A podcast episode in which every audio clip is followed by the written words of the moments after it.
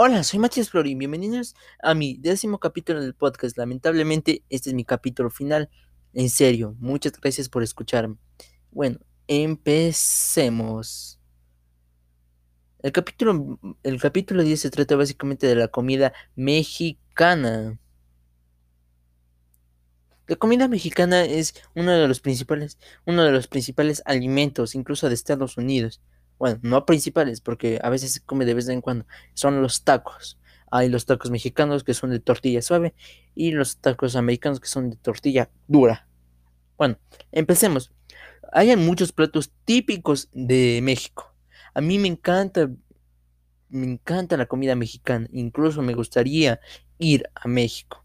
Bueno, empecemos, bueno, empecemos por sus principales tipos de comida. La que más destaca, la que más destaca y la que siempre hemos comido. Los buenos tacos. Los tacos están básicamente hechos de carne molida, frijol, cebolla, pimiento, tomate, aguacate y mayonesa. Bueno, la mayonesa también es opcional. Bueno, el taco es básicamente es poner la carne molida, mezclar con los frijoles y en una base, y una, base de tortilla ya bien cocida a la sartén, sin nada de aceite, ya que la tortilla no se pega, hacer una, forma de, medio círculo, ¿ya? Así le tienes, le puedes rellenar con lo que más te guste incluso, etcétera. También, hay distintos también distintos tipos de carne molida. Hay la carne molida de pollo, pero eso sí, no se le puede utilizar una carne entera. ¿Por qué? ¿Por qué te preguntarás? Sino al darle el buen mordiscazo que da ganas, literalmente lo crujiente del taco se va a quedar entre los dientes, ya que la carne al ser algo sumamente dura entera, se te va a quedar el, resto de la tortilla entre los dientes. Por eso es mejor la carne molida. Ya. También en el, continente asiático decidieron hacer el taco de una forma tanto especial. En vez, de, en vez de utilizar la tortilla, utilizaron queso. Utilizan el queso mozzarella, ya que eso le fríen y le ponen una, literalmente le chorrean. Em, es un aceite colorado, que eso también se utiliza en el arroz dorado. Y también para hacer refritos. Ya le, dan una buena, literalmente unos toquecitos de eso para que se fría bien, ya que el queso, aunque no lo crean, tienes que poner un poco de aceite, no se va a pegar en la sartén. Ahí le tienes que dar la vuelta y ahí sí le tienen que dejar un molde especial para que coja eh, la forma del taco. Ya, así lo hicieron en el continente asiático. Y como ya les mencioné, en Estados Unidos eh, lo hacen de la forma americana, de que es con, con una tortilla, pero dura, dura. También están las fajitas, las fajitas son como un tipo de burrito, pero en forma, literalmente en forma de cono. Las fajitas son básicamente la faja, literalmente del pollo, de la de res, del chancho, y eso sí, se le agrega pimientos de colores y aguacate. También se puede hacer de, no específicamente el, taco y la fajita se puede hacer de carne. También puedes hacerlo de simplemente de vegetales, que también es muy sano. ¿ya? Pero también la fajita puede ir, puede ser de las tortillas de maíz o de trigo, pero eso sí tienen que ir rellenas de carne o pollo y una variedad de vegetales, salteados en, los que suele destacar el pimiento rojo. Y las enchiladas. Las enchiladas es básicamente, mm, eh, literalmente todo, toda la comida mexicana lleva tortilla, aunque no lo crean.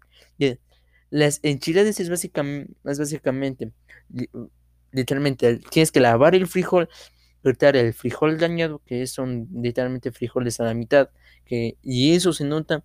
Mm, los frijoles dañados son los, los que están partidos a la mitad, y algunos dirán, ¿por qué? Si solo es la mitad, sino de que se parte porque estaba dañado. Eso es algo que destaca mucho de los frijoles, ¿ya? Eh, lo, que lo que también podemos hacer es licuarle a los frijoles, pero eso sí, ya tienen que estar cocidos y bien limpiados. Una vez limpiados se tienen que licuar, pero no solo los frijoles, se le agrega una, una cebolla perla cocida y tomate cocido, ya, y eso se le deja hervir. Después se le pasa a una sartén y le dan, y le dan su vuelta, literalmente le lanzan y le dan una buena sacudida ahí.